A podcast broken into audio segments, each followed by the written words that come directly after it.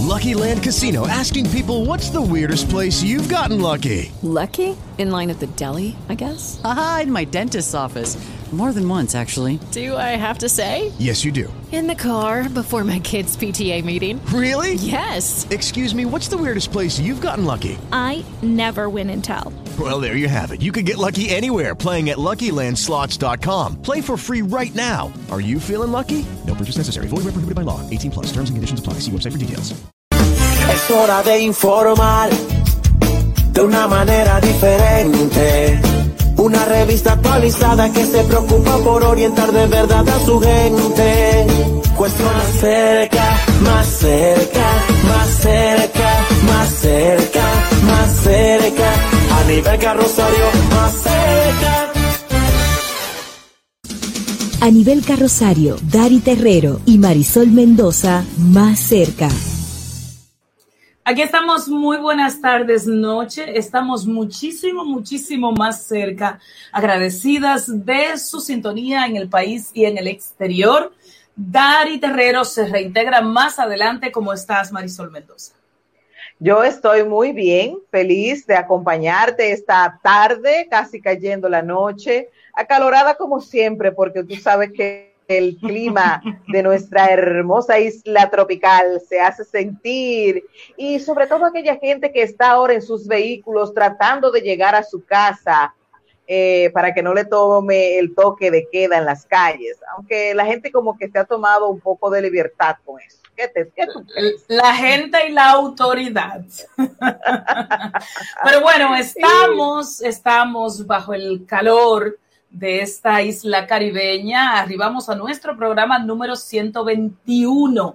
Hoy 25 de agosto y les recordamos, por supuesto, que llegamos a ustedes a través del estudio 88.5 FM en vivo, por supuesto. De igual manera, a través de nuestro canal de YouTube. Por favor, visítenos, comente, active las notificaciones, no se pierda una emisión de nuestro contenido a nivel carrosario más cerca en YouTube, lo mismo en nuestra página de Facebook, a nivel carrosario más cerca también con transmisión simultánea en cuentas de Twitter más cerca RD y lo propio en Instagram más cerca RD. Anote nuestro número de WhatsApp para cualquier comentario, cualquier noticia, cualquier información. Tenemos una comunidad muy activa, 829-556-1200. Y para nuestros amigos muy fieles, por cierto, de Estados Unidos, Canadá y Puerto Rico, estamos en el 1096 de TV Quisqueya y de igual manera en el 8125 del Dish Latino. Así vamos en esta entrega de hoy e inmediatamente iniciamos con las de hoy. Las de hoy. Bueno, hoy estamos de plan en plan. Ayer fue el de educación y hoy le toca al sector turismo.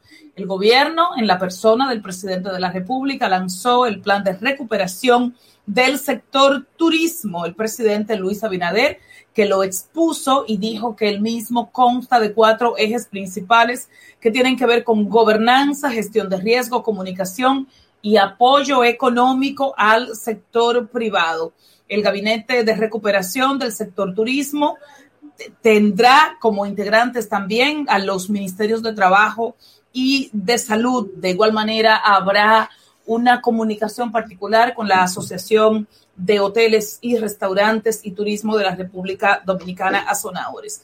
El plan consta de unos 28 millones eh, de pesos y sostiene que no se pedirá la prueba de COVID-19 a los turistas Ay, es que nosotros vamos y venimos tanto sobre lo mismo. Tampoco se aplicarán pruebas masivas en las terminales aéreas, pero sí se harán pruebas aleatorias a los viajeros. A través del Banco de Reservas se dijo que se dotará de un seguro médico a cada visitante que incluirá cobertura de emergencia, costo de estadía prolongado y cambio de vuelo ante cualquier eventualidad bajo el costo de la República Dominicana. Ese costo normalmente pues lo asume el viajero, pero bueno, La inversión en promoción y financiamiento será de unos 28 millones de dólares. Dije de pesos, pero es de dólares, según indicó el mandatario. Para eso, las oficinas internacionales del Ministerio de Turismo, MITUR, están difundiendo el plan que, según se dijo a las autoridades, es el único en el mundo. El gobierno también invertirá 420 millones de pesos en programas para garantizar rutas aéreas mediante acuerdos directos con las aerolíneas. Y de igual manera, informamos de la aprobación del presupuesto complementario sin contratiempos, ya que los legisladores del Partido de la Liberación Dominicana dijeron mm, mm, que no se van a oponer a aprobar el monto sometido por el Ejecutivo, que es de 17.200 millones de pesos destinados a mitigar la crisis generada por el COVID-19. El pidió Báez, quien es diputado del PLD y representa al Distrito Nacional, dijo, nuestra disposición es de colaborar, aunque el Partido Revolucionario Moderno fue muy ácido y radical con el gobierno del Partido de la Liberación Dominicana. Recuerden que el presupuesto complementario está de hecho en el Congreso en este momento donde hubo protestas y reclamos también de cara a que se apruebe entonces la ley especial de las tres causales por interrupción del embarazo, que es un tema muy activo también en estos días, luego de que se acordara eh, eh, sacar esa discusión del Código Penal. Marisol. A nivel carrosario más cerca.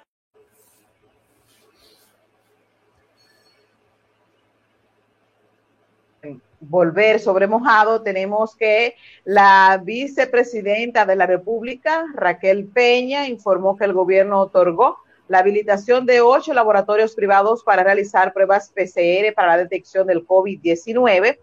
Peña explicó que dichos laboratorios, los cuales no especificó, empezarán a realizar las pruebas PCR una vez se adquieran los reactivos necesarios. Raquel Peña habló tras participar en una reunión del Colegio Médico Dominicano y su presidente Waldo Ariel Suero, que se reunió también con el mandatario de la República, Luis Abinader. Waldo Ariel Suero indicó que el gremio expuso 14 temas al mandatario, entre ellos eh, lo concerniente al COVID-19, la situación laboral de los médicos, y me imagino que el aumento de sueldo no se pudo quedar. Eh, así, mira, los salarios, la atención primaria y el 4% del Producto Interno Bruto para el sector salud. Recordemos que el, el aumento de sueldos es una bandera que Waldo Ariel Suelo no suelta. Y en otra información eh, dada a conocer por la Tesorería Nacional de la República, ha informado a los servidores públicos que este mes se podrían presentar algunos niveles de retrasos debido al cambio de gobierno.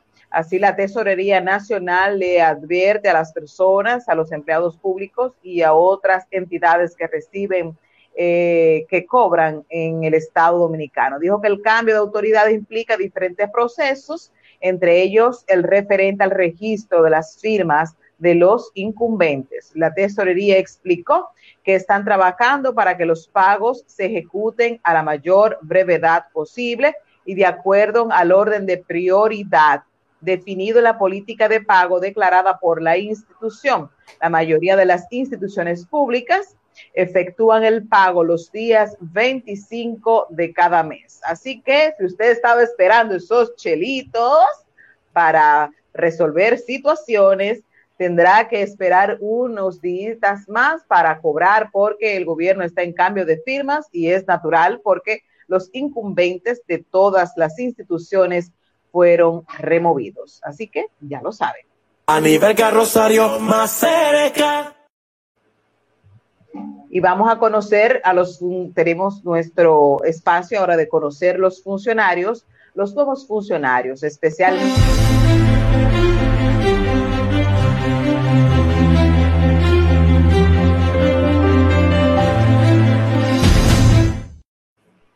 Y en el área legislativa seguimos conociendo los funcionarios, los que nos representan. La Cámara de Diputados especialmente está lleno de muchos rostros jóvenes y nuevos. Y en esta oportunidad lo vemos ahí, el blanquito, Jorge Orlando Jorge Villegas, diputado por la circunscripción 1 del Distrito Nacional, por el PRM.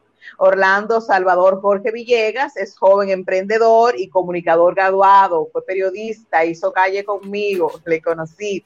Es egresado, sí, hicimos, hicimos periodismo juntos. Yo tengo varias, varias camadas de periodismos, de periodistas que han hecho calle conmigo. Bueno, pues él estudió y fue, se graduó con honores en la carrera de comunicación social en la Pontificia Universidad Católica Madre y Maestra. Luego un máster en dirección ejecutiva de proyectos en la Escuela de Organización Industrial de España. Actualmente es CEO de Disruptiva, Dominicana, una empresa con un portafolio de servicios y productos de comunicación estratégica, marketing, publicidad y la economía de experiencia. También es coordinador y productor de varios espacios de radio y televisión. Jorge Villegas ha, establecido cuatro ejes de cara a una eventual gestión legislativa, como son economía digital, turismo en Santo Domingo, sostenibilidad. Y, te falta lo más importante. ¿A qué hijo del ministro de, Medio Ambiente de Orlando? si, no, si no estuviera haciendo calle contigo en este momento. Eh, así mismo, así mismo. Vamos a la pausa, señoras y señores. Tenemos muchísimo contenido actualizado en el día de hoy. Y de hecho, nuestra entrevista es con Mercedes Coronado de una de las asociaciones de colegios privados de República Dominicana a raíz del plan de educación y mucho más. Más cerca, más cerca, a nivel carrosario, más cerca. Bueno, qué bueno que ustedes siguen con más cerca, Marisol. ¿Usted decía?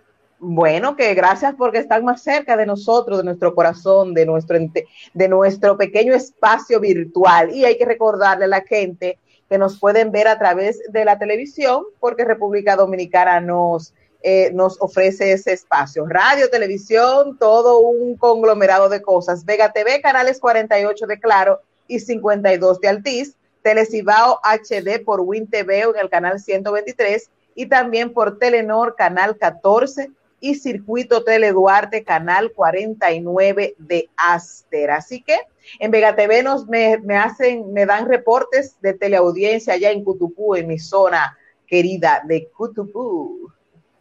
Bueno, y hay dos, eh, hay una noticia importante en este día y yo sé que Fernando no me va a fallar colocando la imagen para quienes tienen precisamente.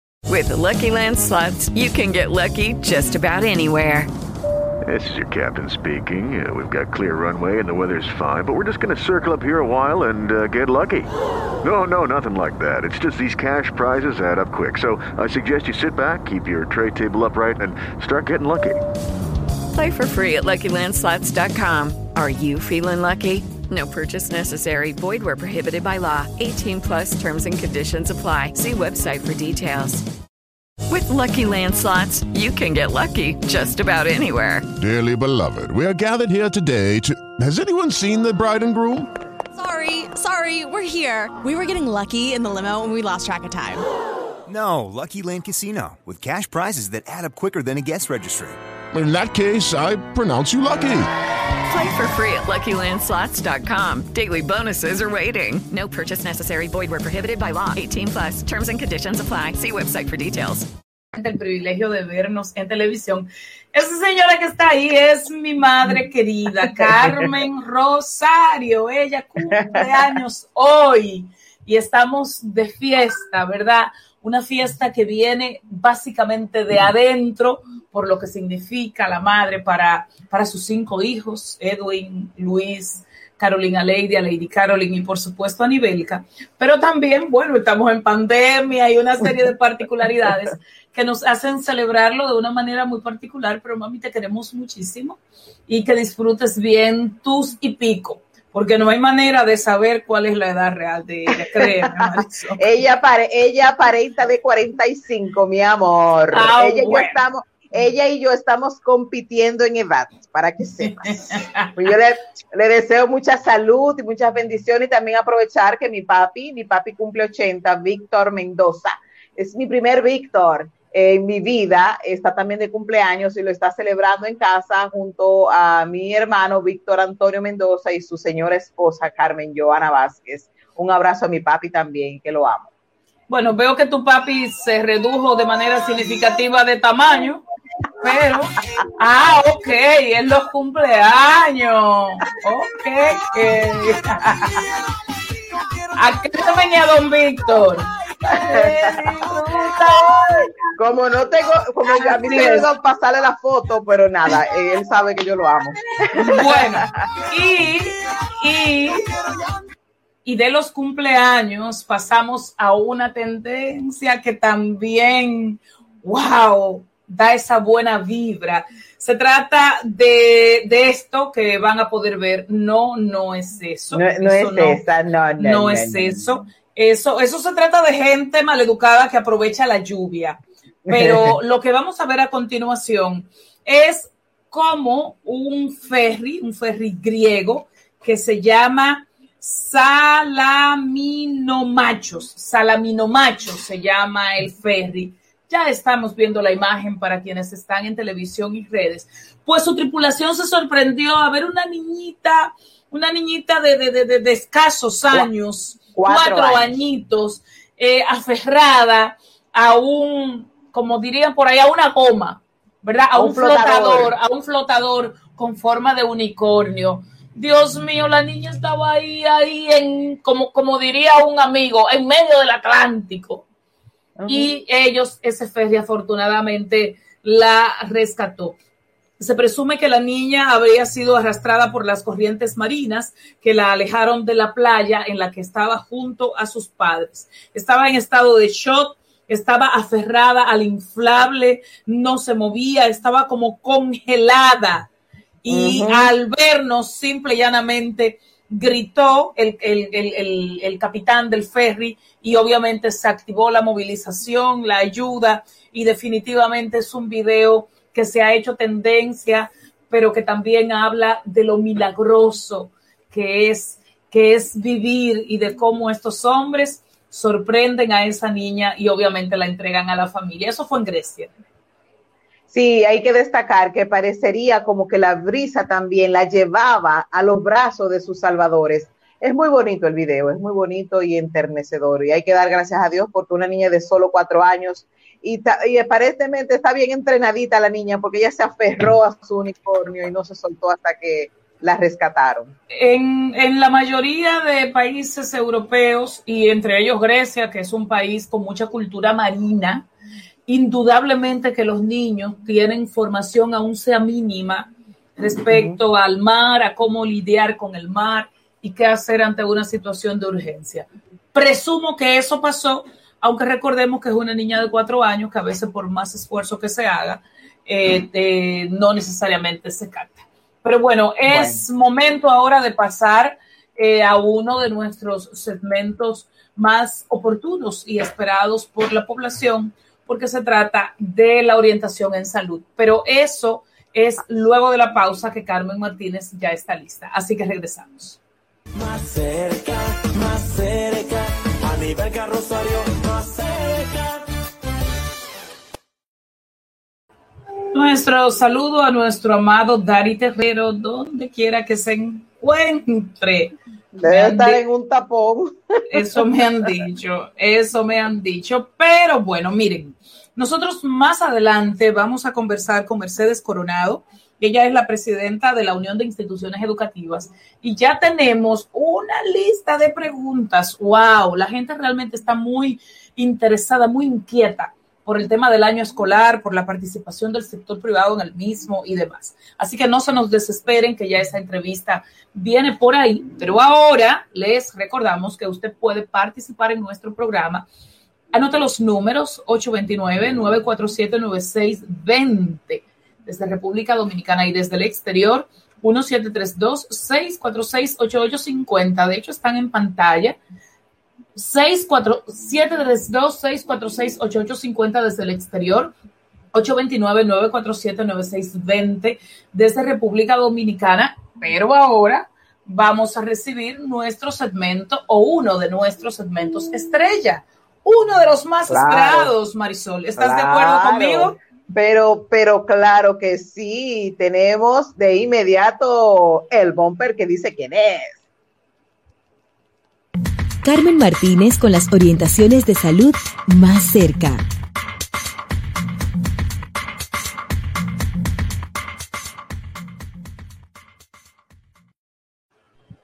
Esa entrada Aquí estamos, que dice que es Carmen. Carmencita. Aquí estamos, Carmen. ¿eh? ¿Cómo estás? Carmencita, mírala ahí. Ay, Buenas noches, buenas noches. Bueno, pues yo como todos los padres estamos esperando esa entrevista que viene después de mi segmento y ya les pasé. me, muchísimas me- me gusta tu cortina navideña, Carmen. No es navideña, pero es por las luces. Pero bueno, saben que eh, a propósito de esta vuelta a clases eh, virtual y a distancia y el tema que tienen hoy, pues la Organización Mundial de la Salud se refirió a la vuelta a clases, pero eh, en algunos países de manera presencial. Hay algunas recomendaciones en el día de hoy para esa vuelta a clase eh, a distancia y virtual. Eh, cuando se le preguntaba en rueda de prensa, una rueda de prensa que frecuentemente eh, los directivos de la Organización Mundial de la Salud, que qué opinaban sobre esta vuelta a clases y a clases y el riesgo de transmisión en los niños. Eh, eh, iniciaron con el mismo discurso de siempre, que hay muchas cosas que todavía se desconocen de este virus y que se está estudiando y que se sabe que las escuelas operan en comunidad y que evidentemente no lo hacen con distanciamiento. Pero hablaban sobre tres cosas importantes eh, en el momento que, que los niños regresaran a clases y que de hecho, aunque nosotros vamos a, com- a comenzar virtual, eventualmente eh, se retornará a las aulas y es de el tipo de enfermedad que causa en los niños que hay que verlo muy bien. Eh, hay muchos niños que cursan con enfermedad asintomática, apuntaban, pero hay otros que se han evidenciado que cursan con enfermedad del COVID-19 de manera severa y han muerto. Por eso es tan importante. La segunda cosa que hablaba era la, la cantidad de infectados y de segmentar los niños y los adolescentes, porque eh, los síntomas pudieran variar entre uno y otro y el nivel de contagio también por las mismas medidas. Y también que la tercera cosa era que tomaran en cuenta que las escuelas que habían eh, regresado de manera temprana habían tenido que cerrar por el nivel de contagio que se ha producido entre niños y adultos. Y ya aterrizando el tema a República Dominicana de, este, de esta nueva modalidad eh, que enfrentaremos nosotros con nuestros niños, es importante que, que no sea tomado en cuenta que se vean puntos muy específicos como las horas que van a pasar los niños al frente de un aparato electrónico y el impacto que pudiera tener esto en la salud visual. Ya sabemos que eh, no se recomienda más de dos horas al día, sin embargo, ante una eventualidad como esta, eh, pues se haría una excepción. Pero es importante que eh, el Ministerio de Educación y también el gobierno tome en cuenta cuántas horas tendría el niño que pasar en una pantalla sin que antes le afecte lo visual. ¿Por qué? Porque estaríamos entonces corrigiendo un problema y embarcándonos en otro que pudiera tener consecuencias a largo plazo. Se mencionó el tema de, los psicólogos. Es importante que los padres también entendamos un punto muy importante y es el aspecto psicológico de los niños. Eh, si bien es cierto que han ya cursado con un cambio con el mismo tema de la pandemia, no menos cierto es que eso se creía que era transitorio. Es importante que los padres busquen un acompañamiento, aunque no se lo dé el gobierno, de alguna tutoría o algún consejo psicológico para ver qué están pensando esos niños, porque estos cambios han venido a ser y se están implementando y no se le han preguntado a los niños cómo se siente o qué quieren los niños, independientemente que las decisiones son de los adultos el impacto emocional que pudieran traer estos cambios de clases a distancias o virtuales pudieran ser bien importantes, incluso generar cambios de comportamientos y de conductas y también de aprendizaje. Entonces, ahí es donde nos pudiéramos confundir un poco si realmente estas clases eh, estarían surtiendo efecto o hacer la diferencia si sería algún tema psicológico por lo que estén atravesando nuestros niños, que es importante saberlo. Y también algo que se ha implementado en otros países que no se ha hablado es que estas clases sean inclusivas. Eh, no sé todavía cómo se, haría, se hará en este momento, pero eh, en otros países esos libros o cuadernillos de lo que están hablando eh, que se va a entregar a, los niños, se ha hecho con el método braille, con cosas eh, que, niños con algunas eh, capacidades limitadas pudieran también tener acceso a esa educación y obviamente aquellas clases que se van a dar en televisión pudieran ser acompañadas del lenguaje de señas. Es importante eh, que en este momento, cuando se, que, que, se está hablando de que todos los niños tienen derecho a, una, a, una, a las clases y que por eso se está haciendo ese plan, pensemos también en aquellos que tienen alguna capacidad limitada y entonces podamos eh, tenderle la mano desde aquellos planes que se están enfocando. ¿Alguna pregunta, chicas?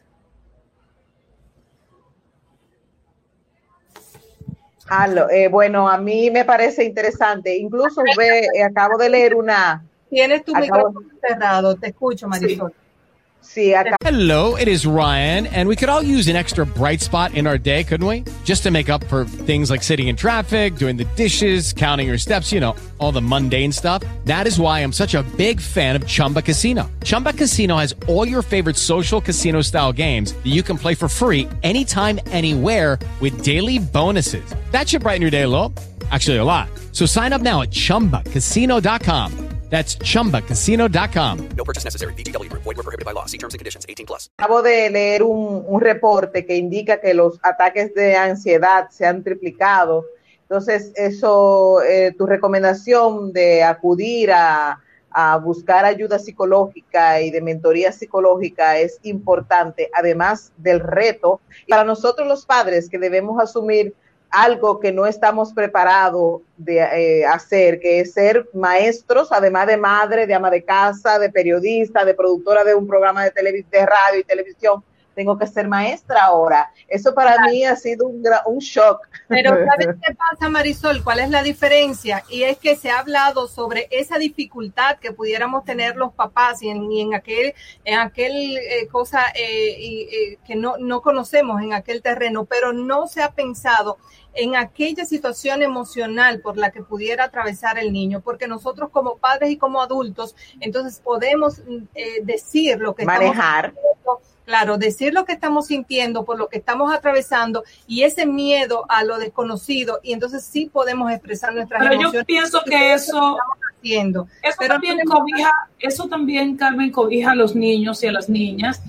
Y yo eh, no tengo pequeños eh, como hijos, sí tengo sobrinos, sobrinas. Y básicamente en sobrinos y las sobrinas es que veo que ellos quizás los adultos estamos siendo excesivos. Yo veo en ellos que están asumiendo la, lo, lo, virtual de una manera con menos estrés que nosotros mismos los adultos. A mí me preocupan claro. otras cosas. Recuerden que nosotros estamos en un sistema educativo con muchas carencias muchas carencias. Nosotros hablando de lo digital, de lo virtual y vuelto loco en un país donde ni siquiera hay luz garantizada. Uh -huh. Yo eh, eh, estaba hablando. Si comenzamos a hablar de todas las carencias, entonces, nos preocupan, entonces por eso entiendo, por eso entiendo, hay una comunidad en Asua que se llama el Gramazo, que, que la gente para hablar por el celular tiene que ir a tantos kilómetros. ¿Por qué digo esto? Bueno, porque vamos a concentrarnos en, en lo que tenemos, en lo que vamos a poder hacer. Eh, sabemos que estamos no lanzándonos al vacío, pero sí a lo desconocido. Y que vamos a ver qué pasa, vamos a ver qué pasa porque yo dije hace unos días, si yo tuviera un niño pequeño en edad escolar, decidiera retirarlo, darle una especie de año sabático. Esto es casi una locura. Pero también dicen que no, que, que hay que integrarlo. Eh, yo pienso que hay que simplemente ser positivos y, y, apostar a que nos vaya bien. Exacto, pero mi llamado es a no descuidar esas, esos aspectos emocionales de los niños. Cualquier cambio que se note en un niño, no atribuírselo a que el niño no está aprendiendo, no está eh, poniendo atención, porque también tú eh, eh, pretender que un niño se quede sentado quizás cuatro, cinco, seis horas, en el caso, por ejemplo, del de, colegio de mi hijo, es casi una locura, porque cuando tú tienes una hora como adulto sentado en una silla, en una oficina, ya estás... Bueno, eh, dímelo a mí, dímelo a mí, que esta virtualidad, en mi caso personal, está teniendo consecuencias importantes en mi salud. Entonces, esta hay... virtualidad constante de horas y horas en el día, esto es una locura. pues tradúcelo a los niños. ¿Y por qué hago el hincapié a los niños? Porque nosotros como adultos podemos eh, defendernos y hablar de lo que sentimos, pero muchos de los niños cuando hablan no se les presta atención. O sea que es importante que estemos bien atentos a esas señales que nos pudieran dar nuestros hijos, porque eh, no solamente el conocimiento teórico que puedan eh, recibir, sino también ese aspecto emocional y ese apoyo, no solamente de la escuela, sino también de nosotros como padres y obviamente vigilar eh, su salud. Bueno, Carmen Martínez, muchísimas gracias por acompañarnos en tu segmento de salud. Regresamos luego de esta pausa con Mercedes Coronado quien es la presidenta de la Unión de Instituciones Educativas de la República Dominicana. Ya volvemos. Más cerca, más cerca, a nivel Rosario, más cerca. Gracias por continuar en Más cerca y recuerde que todo nuestro contenido queda en las plataformas de los podcasts Spotify, y el radio Google Podcast, Apple Podcast y todas las demás. Y ahora la bienvenida, por supuesto, a Mercedes Coronado. Ella es la presidenta de la Unión de Instituciones Educativas de la República Dominicana a propósito del tema del momento, el inicio del año escolar 2020-2021. Bienvenida a Más Cerca. Muy buenas noches. Más cerca de...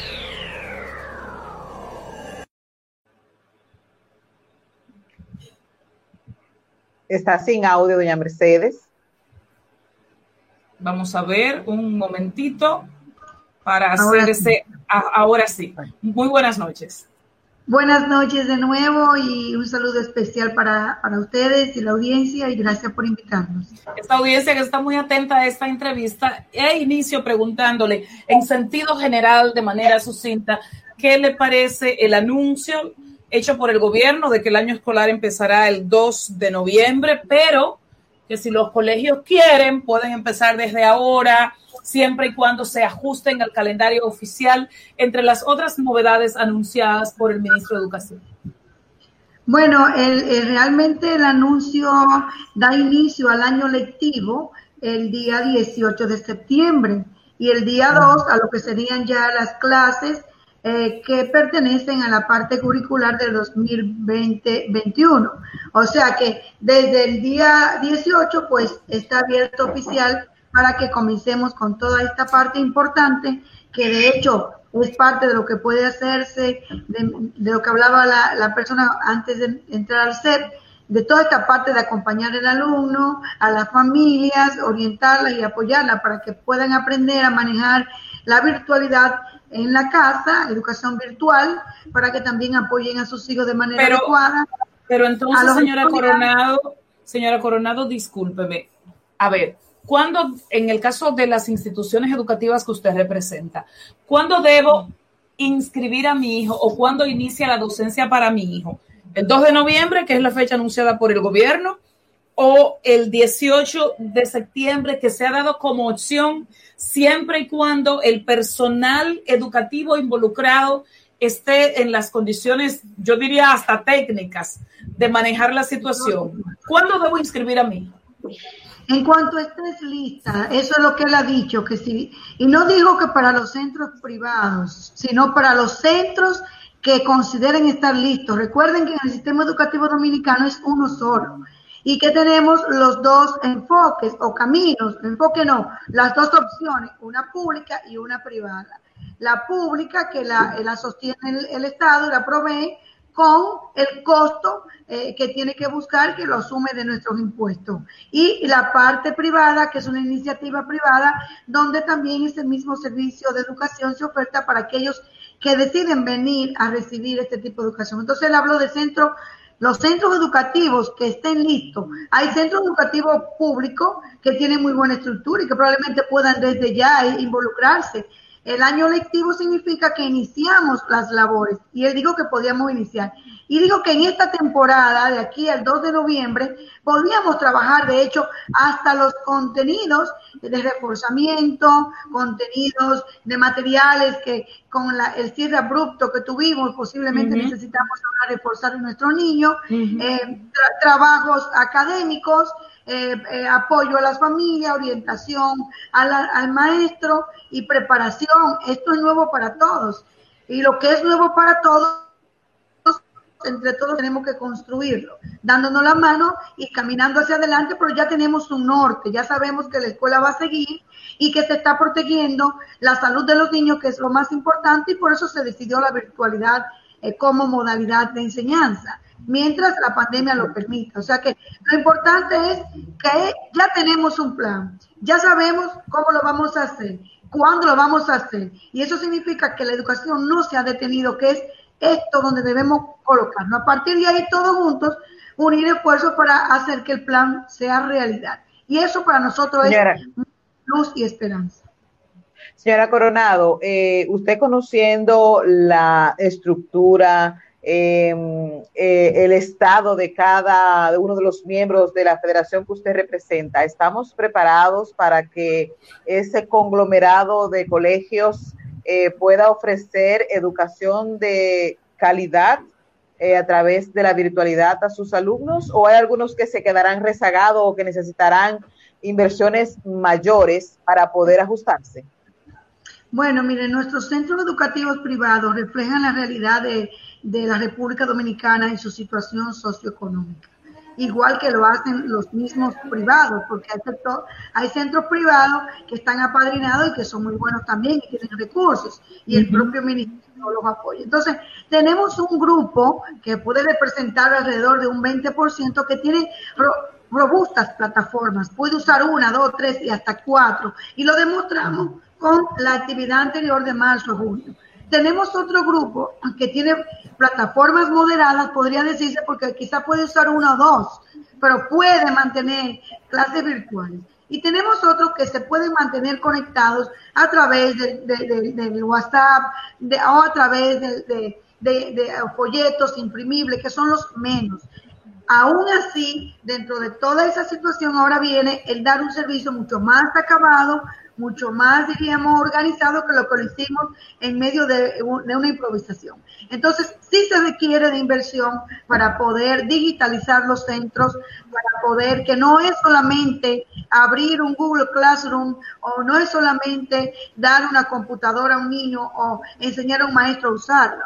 Es que además de dársela, además de enseñársela a usar, hay que montar los contenidos hay que montar toda la currícula de manera virtual y hacer que corra en diferentes plataformas. Dentro de, dentro de un administrador que es donde el niño entra y al entrar ahí pues se coloca en un aula virtual con todos los recursos que esto permite. señora Coronado, señora Coronado, tomando en cuenta esa diversidad que también la refleja la escuela pública, de que una puede una cosa y otra la otra y tomando en cuenta estos cambios y que la participación desde la casa va a ser muy, pero muy importante, la gente se pregunta, ¿y qué va a pasar con el pago?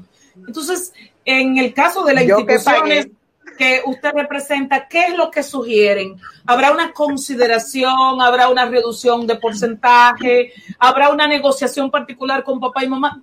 ¿Qué es lo que va a pasar? Porque la gente dice, voy a pagar de acuerdo a, cuando estábamos físicamente, y sin embargo la inversión que requiere es muy alta. Bueno, fíjense, acabamos de decir ese tema de la inversión. El propio Estado, para hacer realidad el plan, ha tenido que recurrir a organismos internacionales porque en este momento siente que no tiene los recursos. O sea, no hay ningún plan que pueda sacarse adelante si no se tiene recursos. Nosotros tenemos que mirar claro que la educación es un producto. Lo que buscamos es dar un producto que se llama educación. Y ese producto tiene que organizarse, presupuestarse. Y ese presupuesto va a requerir recursos. Y entonces, de acuerdo a la diversidad de los centros, de sus características en cuanto a paquete que oferta y, y sus posibilidades, ese, ese presupuesto va a ser diferente. En este momento, usted dijo una palabra muy interesante y para nosotros muy especial. Tenemos que ser considerados y solidarios todos. La familia con la escuela, pero la escuela también con la familia. En, en el sentido de encontrar a través de diálogo, que es lo que estamos siempre llamando nosotros, a nuestras asociaciones que llamen a su centro a diálogo con las familias, se pongan de acuerdo en la manera como van a enfrentar ese tipo de... Eh, pero no hay una línea general. Miren, en lo adelante un 20% menos. No, no, no, no. Hablamos de hacer ajustes al mismo presupuesto, porque eso va a ajustar la tarifa, eh, escuchar las, las situaciones particulares de cada familia para ajustar también. Todo lo que sea posible que permita también dar el servicio, porque si el Estado también salió a buscar recursos, entenderán que para nosotros trabajar lo necesitamos también y solo lo obtenemos del pago que las familias hacen. Ahora este es un momento solidario donde todos debemos acercarnos, el centro en esa consideración, pero no podemos como asociación decirle, usted va a bajar un 10, un 20, cada quien, de acuerdo a su realidad, hará los ajustes que, que considere que puede hacer. Y habrá Eso de la mejora en los programas. Eso de dejar al libre albedrío. Por ejemplo, yo pagué los libros ya y pagué una parte de la colegiatura, la mitad del año escolar.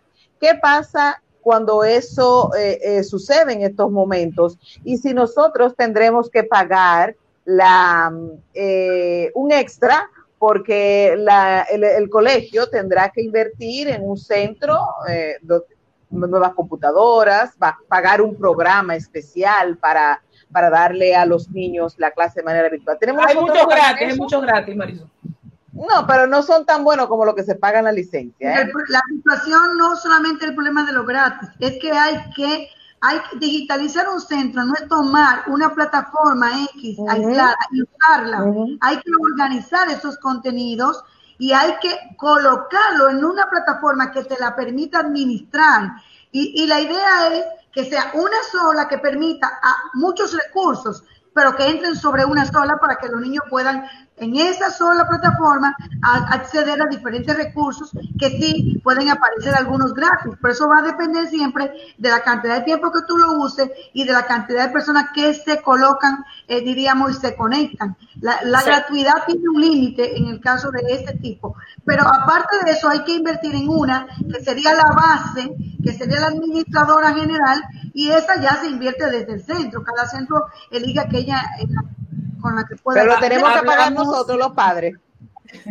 Hablamos, hablamos. Pero tenemos nosotros que pagarlo eso. ¿Qué usted cree? Bueno, lo que pasa es que no es cuestión de quién tiene que pagar una cosa u otra. Es cuestión de lo que necesitamos y necesitamos que funcione. Y ambas partes tendrán que poner el aporte que, le, diríamos que represente para cada uno eh, eh, el apoyo para que ocurra lo que tiene que ocurrir. Por eso es que llamamos el diálogo. hablamos, conversamos. Sí, dígame. Sí, conversamos con Mercedes Coronado, la presidenta de la, de la Unión de Instituciones Educativas, Carmen Martínez, que es parte de nuestro equipo, se reintegra. A propósito de esta entrevista y en lo que Carmen Martínez se reintegra, le pregunto y esta es una, un cuestionamiento de un televidente oyente.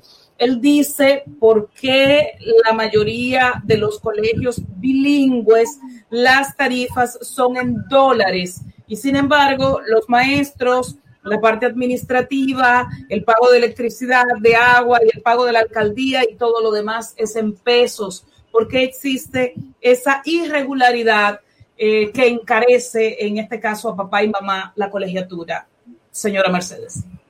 Bueno, yo no puedo responder de manera particular a esa experiencia que me está planteando esta televidente o, radio escucha, porque no es mi realidad y tampoco sé de qué realidad ella habla. Ella tendrá sus razones. No, ella habla de, que la mayoría de los colegios bilingües cobran en dólares y, bueno, todos los servicios son en pesos, entonces eso encarece, obviamente, la, bueno, bueno, no vuelvo a decirte, no tengo eh, la base para opinar porque no es mi experiencia ni es la experiencia común que tenemos. Sin embargo, muchos servicios en la República Dominicana se traducen a dólares para que tú lo pagues y luego se llevan a peso.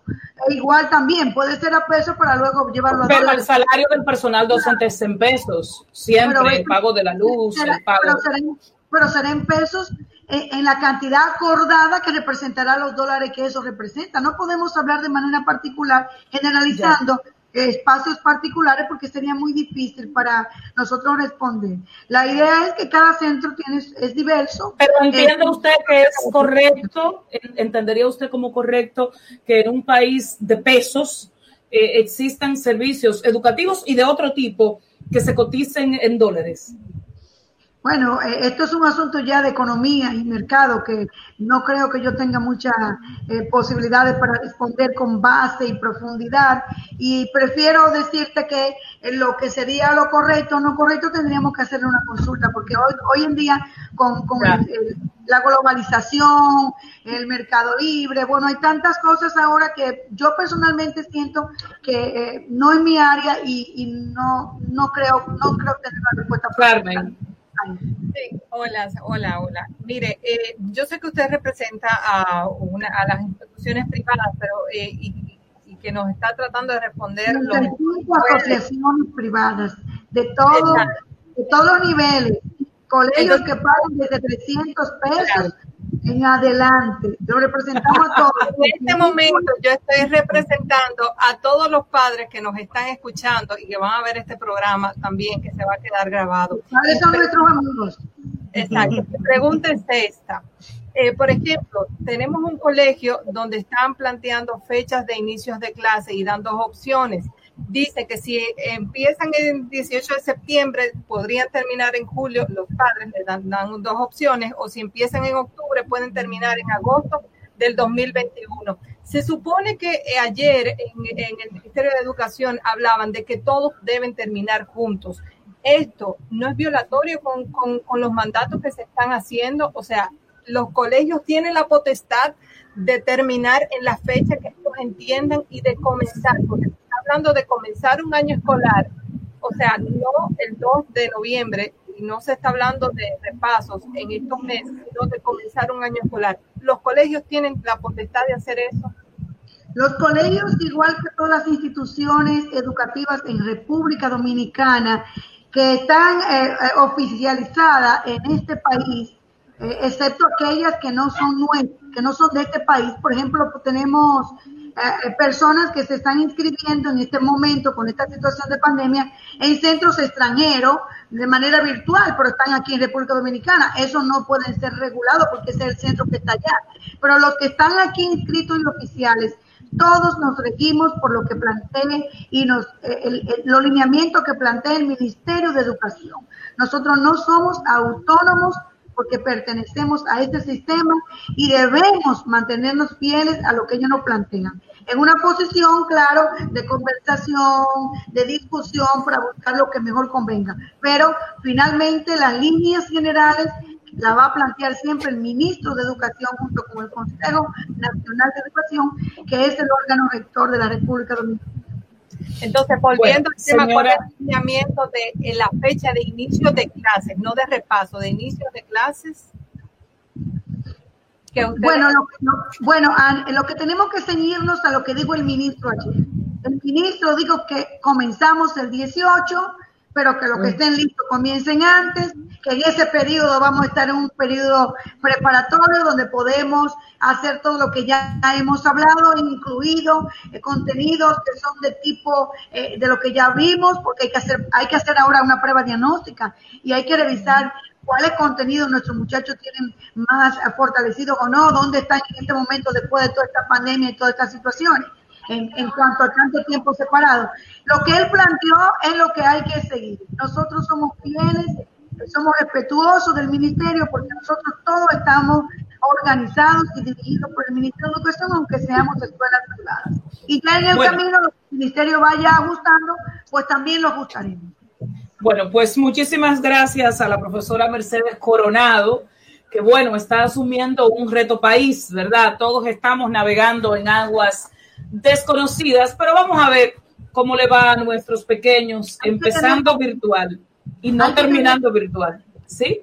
Sí, hay que tener confianza y hay que dar un voto de fe y confianza a las autoridades que han hecho un gran salto atreviéndose a presentar este plan tan ambicioso y tan complejo. A los centros educativos, quienes agradecemos, público y privado, que nos nos entreguen sus tesoros, porque también en una escuela pública es un tesoro el que se le entrega al maestro, que son los niños y niñas de la República Dominicana y los jóvenes. Y eso es ya un compromiso grande. Entonces lo importante es unir esfuerzos. Un pueblo unido en voluntad, junto con todos los sectores, va a salir adelante siempre. En el camino iremos ajustando, pero vamos para adelante. Ajustando la carga. Claro. Lo importante es Gracias.